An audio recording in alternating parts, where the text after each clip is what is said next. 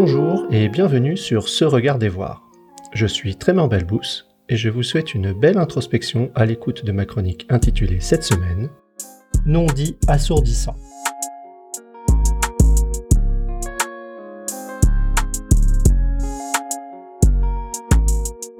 Non dit assourdissant.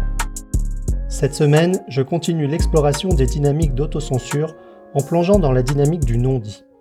Même si chaque épisode est indépendant, je vous invite à écouter les deux premiers, Victimes d'autocensure et violence verbale. Dans Victimes d'autocensure, j'ai proposé quatre dimensions en dynamique, combinaison du fait de me censurer ou de ne pas le faire, dans les cas où cela est pertinent et ceux où ça ne l'est pas. J'ai nommé ces quatre zones violence, pas d'autocensure, mais ce n'est pas pertinent, non dit, autocensure, mais ce n'est pas pertinent, parler vrai, pas d'autocensure et c'est pertinent. Discernement, autocensure et c'est pertinent. De mon exploration initiale émerge l'approfondissement de chacune des dynamiques. Cette semaine, la dimension du non-dit assourdissant, c'est le moment où je me censure alors que je ne devrais pas. Ce regarder voir permet de découvrir la navigation dans cet espace aux frontières mouvantes et floues de la perception à la pensée puis la parole. Comme écrit la semaine passée, étant plutôt prudent, je me vois me censurer là où ça n'est peut-être pas nécessaire. Je vais naturellement dans la zone du non-dit. Avez-vous commencé à distinguer les dimensions que vous occupez selon les contextes? Le non-dit assourdissant, la parole autocensurée. Je parle ici des moments où je me tais en censurant l'idée ou la pensée présente alors qu'il serait bon de l'exprimer. Le non-dit est difficile à détecter pour moi. Il me demande d'aller chercher en profondeur la véritable intention qui conduit à me taire. En effet, je me dupe et me convainc facilement que c'est un acte de discernement, que c'est pour le bien de l'autre ou que ce n'est pas le bon moment, le bon contexte. Le non-dit est pour moi avant tout un mécanisme de défense. Mais qu'est-ce que je protège?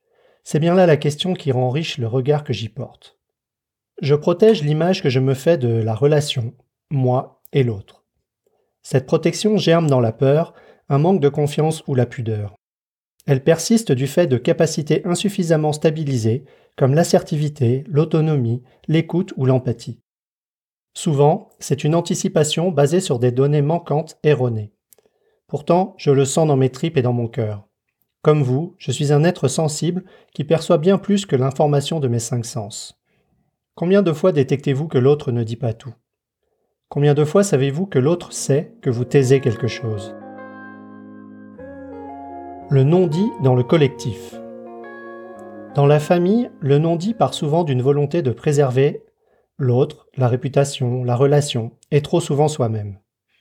Le non-dit grandit, grossit, et devient difficile à porter ou à cacher. Il devient le non-dit assourdissant qui provoque la souffrance. De la séparation au suicide, de la maladie aux décennies sans paroles échangées, nous connaissons tous une histoire de famille difficile prenant sa source dans un non-dit. Plus on aime, plus il est difficile de dire. Quel paradoxe. À vouloir éviter la souffrance, nous la générons. Dans les équipes de travail, nous retrouvons souvent la spirale infernale de la confiance absente qui génère le non-dit, qui génère la confiance absente, etc. À cela viennent s'ajouter les paroles du type Les émotions n'ont pas leur place en entreprise. Ces paroles viennent supprimer tout espace pour exprimer à la fois ce que nous vivons et permettre de dire les choses qui pourraient y toucher. En effet, le non-dit a dans la majorité des situations une dimension émotionnelle. Mêlez-y les dynamiques de pouvoir, le second job, déjà évoqué dans l'épisode Le droit à l'erreur, la vitesse d'exécution demandée et toutes les formes de discrimination. Ah, j'allais oublier, le management par la peur et la stigmatisation du lanceur d'alerte. Vous obtenez un mélange détonnant qui engendre la baisse de productivité, démotivation, désengagement, perte de qualité, dans le meilleur des cas. Mais cette souffrance peut mener à l'épuisement ou pire. Derrière les termes génériques utilisés dans les médias, ce sont des êtres humains qui souffrent. À l'échelle de l'entreprise, les non-dits se transforment en bruit de couloir insidieux. Les raisons qui poussent à contrôler scrupuleusement les heures d'arrivée et de départ des employés, tout en maintenant les conditions du non-dit, telles que la méfiance, engendre un gaspillage gigantesque d'énergie. L'inaction, ou pire le renforcement des pratiques malsaines, reste un mystère pour moi. Plus largement encore, dans la société en général et dans son expression politique en particulier, il devient difficile de distinguer le non-dit de l'intention saine ou encore de la manipulation. Me rendre compte de cela me fait prendre conscience de la nécessité d'une certaine proximité qui doit être suffisante pour évaluer la réaction de l'autre et animer la volonté d'entretenir le lien.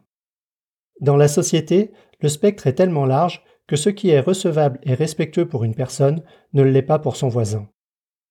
Je suis persuadé que cela n'est pas une fatalité, mais que nous n'avons malheureusement pas appris.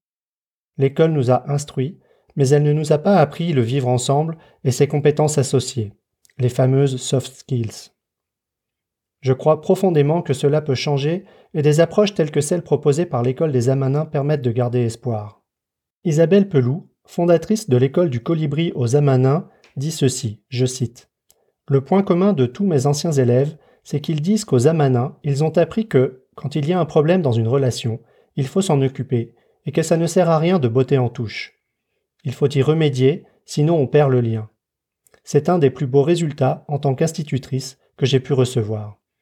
Ils ont retenu cela, j'ai atteint mon objectif. Cette école est un exemple parmi beaucoup d'autres existants et naissants.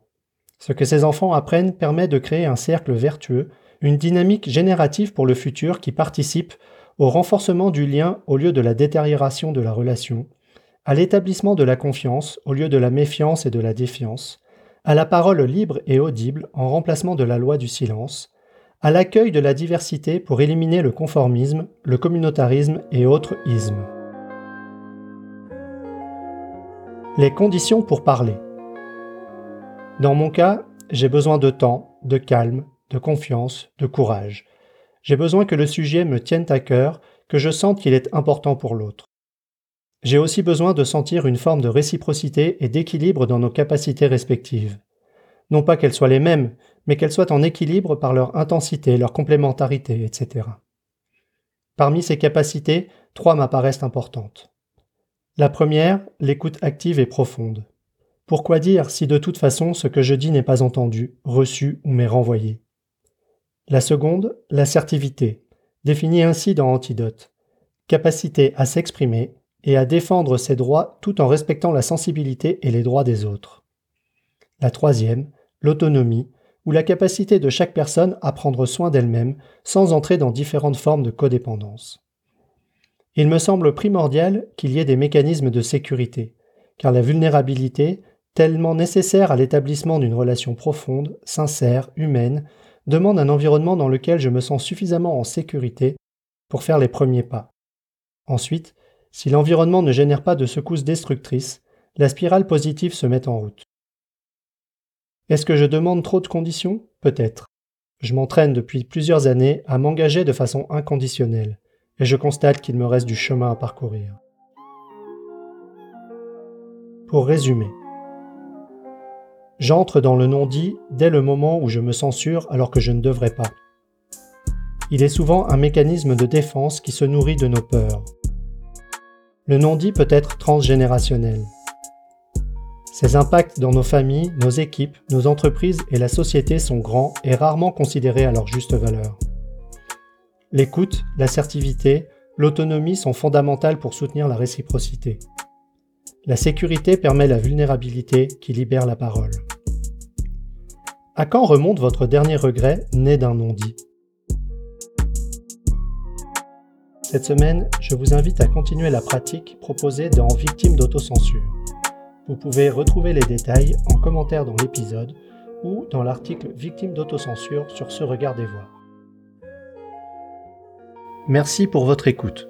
Vous pouvez retrouver l'article associé à cet épisode sur le blog de Ce Regard des Voir, ce-regarder-voir.com. N'hésitez pas à y contribuer vos récits d'expérience et commentaires, ainsi qu'à vous abonner pour recevoir chaque semaine l'audio et son article. À la semaine prochaine!